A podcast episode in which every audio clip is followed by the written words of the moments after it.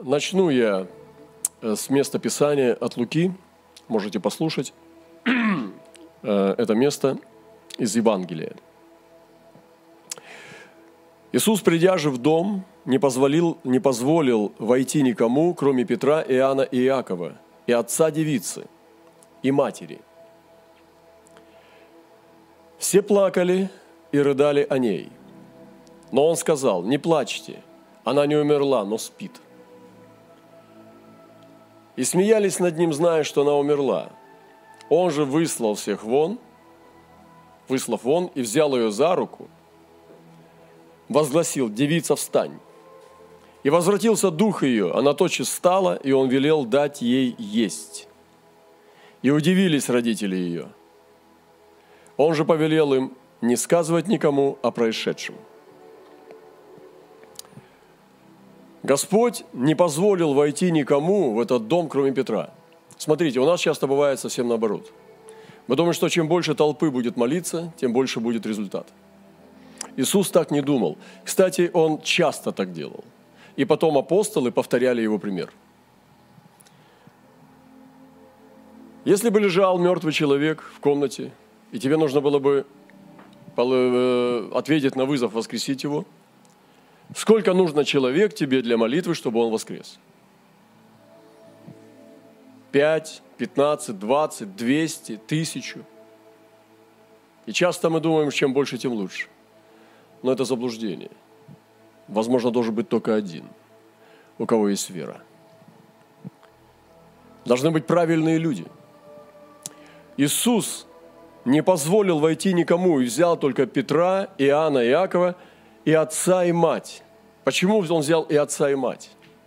Потому что они были связаны.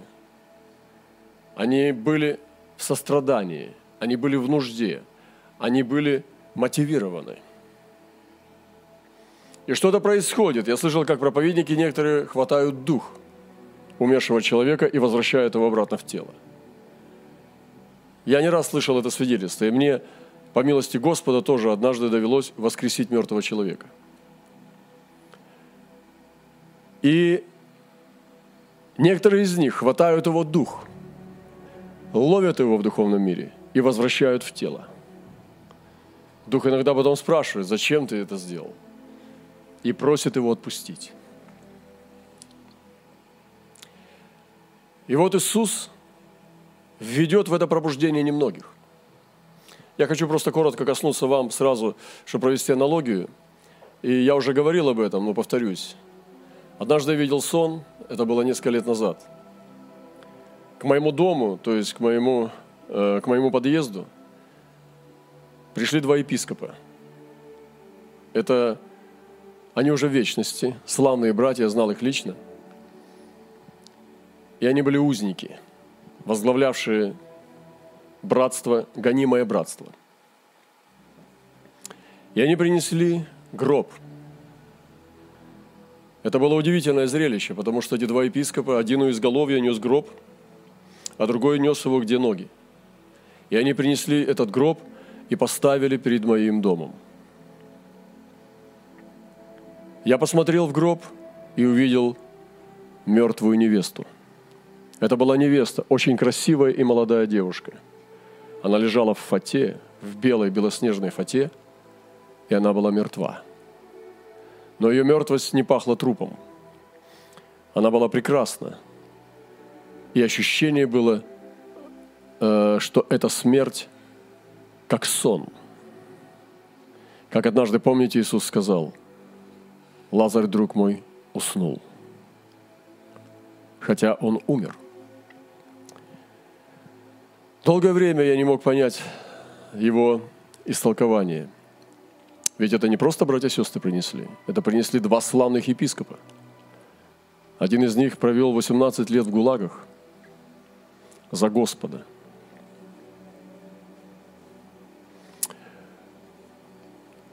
И я сравниваю сегодня Россию с этой девочкой. И сегодня я понимаю, что это задача моей жизни и с теми, кто связан со мной – мои сотрудники и соработники, это воскресить эту мертвую девочку.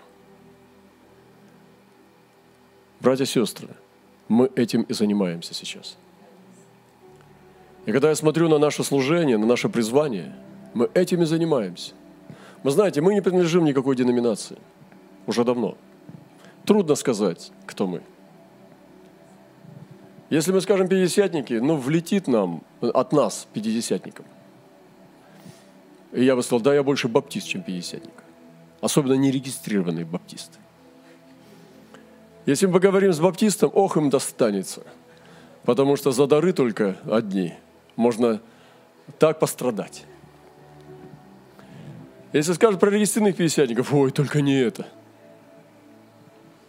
Они такие, от них пахнет, знаете чем? Портфелями э, депутатов.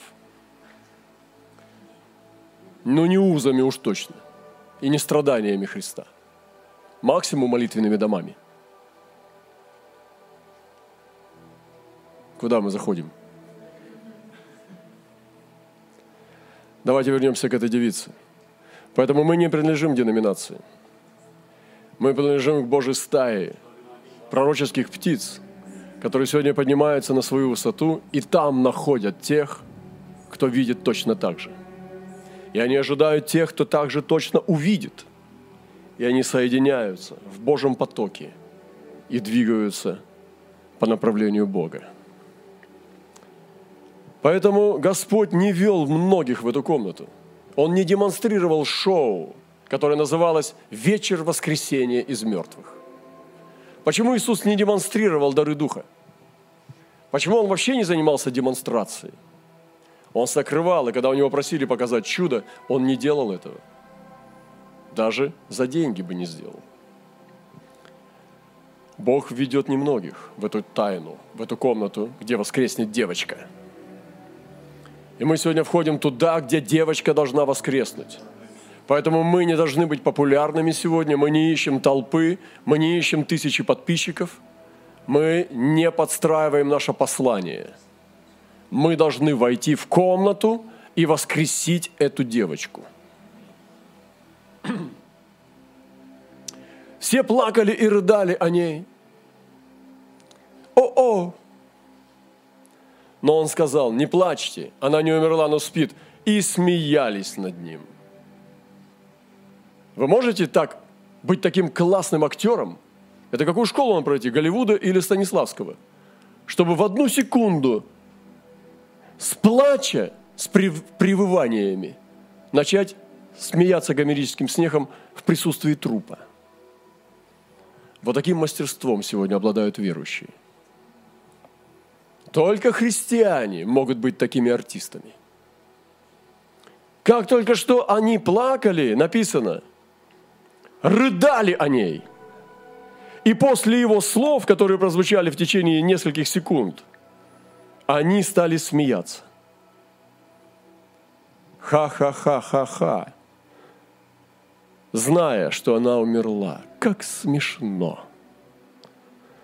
Представьте себе состояние неверие в этом месте, состояние отступничества в этом месте, состояние безнадежности в этом месте около этого трупа девочки, когда такие комедианты вокруг тела.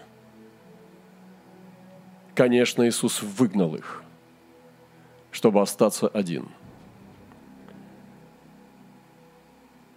Он выслал всех вон, взял ее за руку и возгласил, девица, встань. Два слова. Красота. Я вспоминаю апостола Петра, как он сделал то же самое. Вы помните, как умерла Тавифа? Он тоже выслал всех вон, остался рядом с этой девочкой, с этим трупом. Это не, ну, не просто вообще, понимаете, это не просто молодая девочка лежит, не бабушка, но она мертвая – на сто процентов. А если мертвая молодая девушка, за ней стоит смерть, которая держит ее. Поэтому она не может быть не страшная, если ты хочешь с ней сразиться. Ты должен сразиться с адом. Ты должен посмотреть в глаза, в черные дыры, в два тоннеля. И на самом деле по-настоящему быть свободным от ада – чтобы вытащить оттуда. И Петр склонил свои колени, помолившись, сделал то же самое и сказал, «Талифа куми, девица, тебе говорю, встань». И поднял ее. И вот Иисус сказал, девица, встань, возгласил. Другими словами, Он не сказал, девица, встань, чтобы, ну, во время коронавируса никто не услышал. Он сказал, девица, встань! Он возгласил. Вы слышите? Он возгласил. И возвратился дух ее, и она тотчас встала, и он велел дать ей есть. Накормите девицу. Я вспоминаю, когда я видел там свидетельство, один проповедник, ну это в Африке. Он воскресил одного человека, тот лежал уже несколько дней. И он срыгнул на него – он говорит, это был ад, потому что там, было, там был ад. Ну, что-то ртуть, жидкое железо и плюс там тысяча мертвецов. И попросил Кока-Колы. Ему захотелось за, запить это все, потому что, ну представьте, как в СССР были кишки, и они вдруг исцелились. Он говорит, у меня был новый костюм. Это было все. Я не знаю, это подлежит это чистке в химчистке. Но это невероятно. Как бы я хотел самый дорогой костюм замазать этой блевотиной. Отдал бы все из материальных предметов, чтобы меня вот так вот обрыгал кто-нибудь. Вы понимаете, о чем я? Пусть мертвецы рыгают на меня – только живут. Придите все, рыгайте, мертвецы. И он сказал, накормите девицу. И удивились родители ее. Он же повелел им не сказывать никому о происшедшем, потому что есть время молчать и есть время говорить. Сегодня мы здесь, и в нашей стране невеста. Есть тоже невеста, и она мертва. Но она не мертва до конца, она спит. И вот эта девушка, прекрасная славянская невеста, может быть, с раскосыми глазами. Чингисхан понаделал тоже дел. Может быть, не с белоснежной кожей. Может быть, не с идеально белыми волосами. Но это Россия. Это наш континент – не заокеанский. У нас есть фольклор, наши народные песни. Они прекрасны. Наши поэты были более божественны, чем многие сегодняшние проповедники, потому что они сохраняли преданность своей земле и своей культуре. И мы сегодня все медленно утекаем в Америку. Наши главные пастыря и офисы в Америке. Нас спасут учителя из Америки. Нас учат апостолы из Америки. Но они не сидели в советских тюрьмах. Они не гнили в гулагах и лагерях России. Один из них мне сказал, один из великих апостолов, в его служении больше 20 тысяч церквей. Он сказал мне, я не знаю, смог бы ли я страдать, как ваши братья. Он сказал мне, я не знаю, смог ли бы я быть верным. Я подумал, вау, наши бы братья так не ответили. Наши бы братья тоже не сказали бы, да мы кто угодно, только не я. Отрекусь, как Петр. Они бы сказали, Господи, помилуй. И дай мне остаться верным Тебе до смерти. Они бы ответили так. Я сегодня думаю, кто спасет девицу. Я сегодня думаю, кому Бог доверит воскресить эту девицу. Билу? Джону, Бекки, Глории, Виктории или нам, братья и сестры? Где честь Христова? Где те дикие, простые, смиренные, которые на коленях заберут ее из ада? Неужели Господу нужно что-то того, чего у тебя нет? Неужели Господу нужно от тебя то, что ты не можешь ему дать?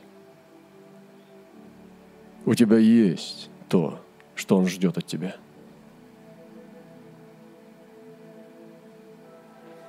Мне довелось встречать многих апостолов и пророков. Не многих, но некоторых из них, самых известных. И мне даже наши тоже известные знаменитые пастыря говорили, что как тебе удалось привлечь таких людей в церковь на конференцию? Я говорю, да никак. Я не привлекала, ага, говорит, ну-ну. Я говорю, точно. А, ну вы просто рядом с ними живете. Да нет. Некоторые из них приезжали, я даже не знал, кто это такие. Потом только уже находили, что, ух ты, знаменитость. Ну и давайте проверим его знаменитость какая. Проверяли. Некоторые из них больше не хотим, потому что через них народ слабеет. Мы видели, как они служат, а потом наш народ слабел. Ты прекрасен, ты великолепна. У тебя дар танцев. Давай. Ей бы как кресту к этой, этой красавице. Ей бы, Господи, от этой красоты бы уже бы отдохнуть. И мы поняли, как говорил однажды мне один епископ-узник, он сказал, не бегай никуда, копай под собой. Камень, на котором ты построишь дом, который не поколеблется, а устоит, находится прямо под твоими ногами. Все дело на какой глубине – Поэтому не ступай ни шага, ни назад, ни в бок, ни вперед. Копай под собой, под тобой есть скала. Если ты будешь копать, и она будет, ты не, все еще не достаешь, она очень глубоко, знай, что она под тобой. Продолжай копать вглубь. И ты найдешь эту скалу. И когда ты найдешь ее под своими ногами, строй на ней. Это очень сильные слова, которые изменили всю мою жизнь. И я сегодня, чем больше живу с Господом, тем больше утверждаю, что это истина. И вот эта девочка, кому доверит Господь пробудить эту девицу? Кому Бог даст разбудить ее? Я помню, мы с братьями хотели, приехали на конференцию в Москву, и там как раз, ну, свежие было еще, они построили храм Христа Спасителя. Мы думаем, где еще встречу нам сделать? У нас должна быть там конференция – с разных мест, даже с, за, за границы приехали пастыря. Мы говорим, ну где еще встречаться? В храме Христа Спасителя. Прям в центральном зале. Мы стали встречаться с братьями, братьев все, пастырей все больше и больше приходило. Ну, там, понимаете, камера, охрана, все дела.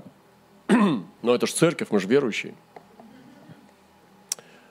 Думаю, что делать, что делать, что делать купим по свечке. И вот нас уже там, я не помню, сколько там, может, пару десятков пастырей, пошли купили по свечке. А теперь, говорим, разойдемся по храму, каждый к своей иконе, и поставим по свечке во, во славу Господа за пробуждение России. Я запалил свою свечу, и просто пошел прямо, не выбирая. И подошел, как вы знаете, к чему? К огромной картине, где Христос воскрешает девочку. Поставил эту свечу и поблагодарил Господа, потому что это было одно и является моим одним из любимых мест Писания, даже не мест Писания. Я хочу принимать все Божье Слово, поэтому у меня нет любимых мест Писания но одно из пророческих сильных сияющих звезд на небосклоне Господа. это воскрешение девочки. Но вопрос, который меня волнует, кому Бог доверит воскресить эту невесту? Доверит он испанцам, французам? Ничего, у нас есть братья во Франции, в Испании, я очень люблю эти страны. Э, по, по природе я сам европеец, мне нравится э, европейские ментальности, э, дистанция, психологическая там, и так далее, уважение к личности. Но я не думаю.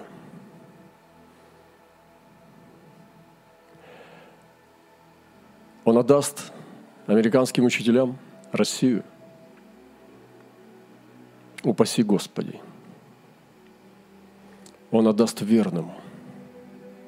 Все, что они могут сделать, они могут помочь нам проснуться. Но, братья и сестры, невеста-то – это мы с вами. Кому мы отдадим себя в руки? Мы не просто воскрешаем ее, мы самовоскрешаемся. Мы с вами должны встать из гроба. Мы с вами должны встать из этого сонного ложа. Мы с вами должны подняться. В какие руки мы отдадимся? Где Евангелие? Я очень уважаю Божьих людей, Божьих генералов. У меня очень много друзей в облаке свидетелей. И из них очень много из Америки, из Европы. Есть люди из Канады.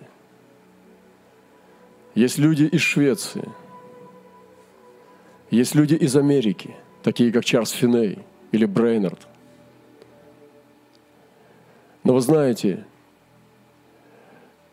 из Англии, как Джон Уэсли, Уайльдфильд, многие люди из Англии, как Хадсон Тейлор, и многие другие. У меня нет сейчас времени перечислять.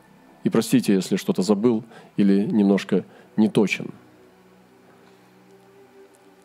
Это мои потрясающие друзья, мои учителя. Поэтому дело не в странах и в континентах. Вы понимаете?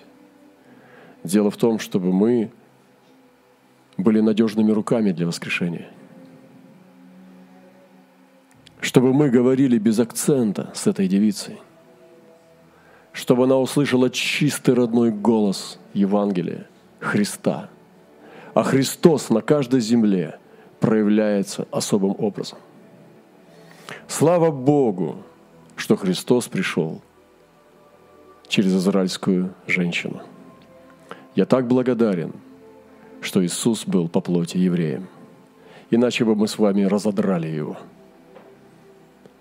Что бы мы сделали с ним, если бы он не был евреем? Страшно даже представить. Поэтому благодарю Господа за то, что он был еврейским мальчиком. Бог сохранил свой народ для Мессии и сохранил, сохранит свой народ – для Мессии. Итак, дорогие братья и сестры, девица не умерла, но спит. И вот этот гроб сегодня у наших дверей. И вот эту девицу принесли и поставили перед нашим домом. И вот мы смотрим на нее. Кто приставил? Те, кто уже ушли. Этот брат Владимир уже в вечности. Это был Владимир Мурашкин. Кто знает, тот знает. И это был Иван Федотов. Кто знает, тот знает. Они принесли мне мертвую невесту в гробу и поставили перед домом. И стояли и молчали. Какая привилегия получить такое задание. Господи, только не дай отступить, и только дай сохранить достоинство к этому призванию. Вот почему мы сегодня должны слушать Господа. Вот почему сегодня должен звучать громовой голос к России – вот почему голос шафара пугает барса.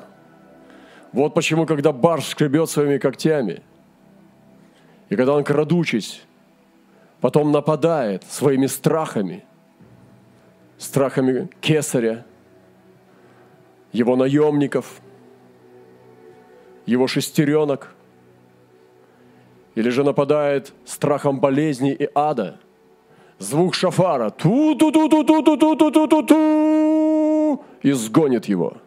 И мы должны трубеть в шафар. Шафар – это атака. Шафар – это нападение, шафар – это наступление, шафар – это бесстрашие, шафар – это мужество, шафар – это наступление, шафар – это выйти лицом к лицу и изгонять неприятеля до ворот. Шафар Божий. Я верю, что невеста должна услышать этот трубный зов. Она должна услышать родную речь.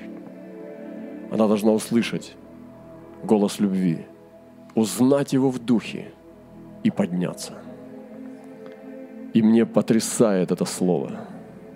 Я хочу быть этим голосом. Выслал всех вон, взял за руку и возгласил, девица, встань! Вы слышите? Девица, встань. Вот наш голос – и сегодня этот голос должен звучать. Проблема сегодняшней церкви – это переждать. Им посылают благодарность чиновничьей конуры, что молодцы, что вы не выходите никого заражать. Вы спасаете этот мир. Иисус дал великое поручение проповедовать Евангелие. Это приказ – он не говорил про вирус. Он не говорил про законы Кесаря. Отдайте Кесарю Кесарева, а Богу отдайте Божие. Не отдавайте Кесарю Божие.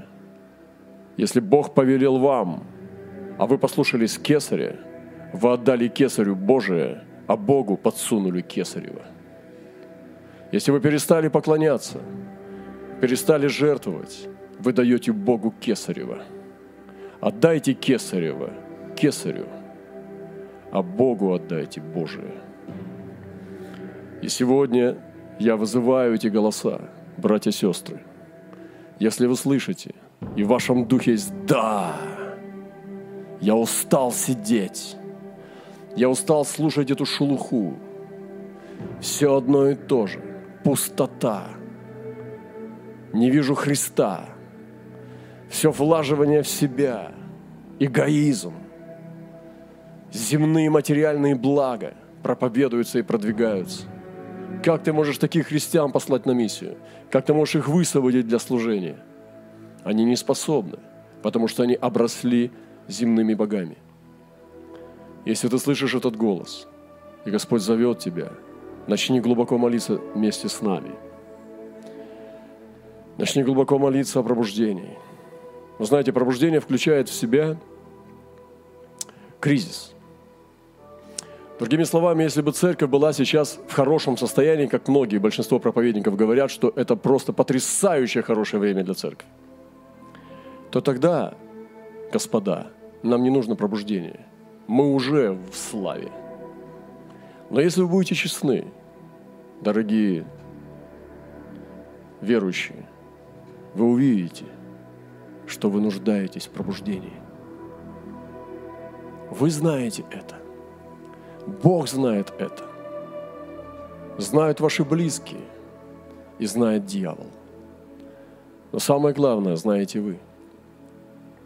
Если мы будем до конца честны, мы начнем искать тропу пробуждения.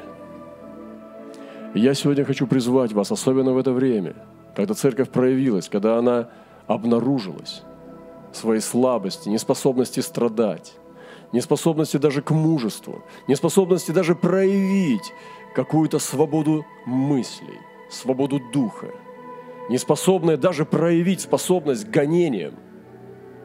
Сегодня в это время нам нужно проснуться. Представьте себе, что это время продлится еще надолго. Я не пророчествую, я просто говорю, представьте. Представьте себе, что сейчас еще сложнее следующая будет прокатка – Представьте себе, что градус повысится. Если мы сейчас не способны пройти через это, то тогда на что мы вообще способны с вами? Уж точно жизнь, наверное, не будем за Христа отдавать. Ведь надо же властей слушаться. И вот, возлюбленные, дорогие, те, кому не безразлично это, девица, те, кто чувствует этот огонь И Он сжигает тебя изнутри, и ты не удовлетворен. И ты жаждет честного голоса. Сегодня поднимайся. Поднимайся на молитву днем и ночью, начинай взывать. И как Писание говорит, о вы, напоминающие о Господе, не умолкайте. Проповедь не должна остановиться. Я не имею в виду, когда проповедник сидит за столом с, с, с какими-то эффектами за спиной и отвечает на вопросы, которые пишут плотские христиане. Может быть, и не только плотские, там, кому-то нужно исцеление и все. Я их не трогаю. Но я не про эти проповеди.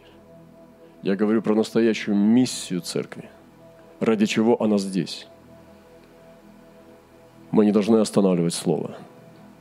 Мы не должны останавливать Его суды. Мы не должны останавливать Его руку. Мы не должны останавливать Его ожидания. Мы должны идти проповедовать Евангелие во время пандемии. Мы должны останавливать, проповедовать Евангелие тогда, когда никто не проповедует. Тогда, когда опасно проповедовать, как это делали первые христиане, которые собирались в катакомбах. Для них президент был кесарь. Плохой президент, но президент. Для них власти Римской империи это было голос правительства. Они могли бы тоже что-нибудь скрутить насчет этого учения. Они собирались в катакомбах. Мы с вами здесь по их причине, потому что они победили. Я был в этих римских катакомбах. Там в некоторых местах невозможно даже пролезть. И страшно даже проходить, потому что ощущение, что ты задохнешься. Они хоронили прямо в стенах, прямо в стенах земли. Там есть до сих пор скелеты наших братьев и сестер. И они проходили в эти маленькие залы и собирались там по страхам смерти. Их бросали на съедение диким животным в колизеях. Забирали, насиловали, убивали, но они продолжали служить Господу и нести Евангелие Царства. Как ему хорошо было бы закрыться дома и сказать, братья и сестры, давайте договоримся хранить свою веру по домам. Тогда бы никого не убили, все было бы хорошо. Но мы с вами здесь, потому что они заплатили за нас жизнью. Мы с вами должны быть достойны. Вы знаете, однажды пророк сказал Исаия, Господи, Авраам не узнает нас. А я хочу спросить вас, а нас узнает Павел? А нас Петр узнает? А Иоанн нас узнает? Мы похожи на этих апостолов или нет? Давайте будем похожи хотя бы на отцов, которые принесли нам свободу. Хотя бы на наших духовных отцов, которые прошли впереди нас и принесли сокрушение этого завиновеса. Господи, помилуй нас – и я сегодня призываю всех нас следовать на узкую тропу поиска пробуждения. Сойдите с широкой дороги. Давайте пойдем на узкую. Возьмем бремя Христа и воскресим спящую невесту. Мы поднимем ее. Девица, встань. Два слова. Но сколько в них любви, сколько в них мужества, сколько в них этого героизма девица, невзирая на смерть, на визги бесов, девица, встань. И сегодня российская церковь – это девица. Может быть, ее платье уже почернело. Вы знаете, может, она уже нехорошо пахнет. Может быть, там вокруг нее уже завелись какие-то существа. Может быть, в ее кудрях запутались вражеские силы. Наверняка да, но дух ее еще жив. И я хочу пробиться к ее духу, к этой чудной дивной девице, которую Господь доверяет нам. Девица, встань.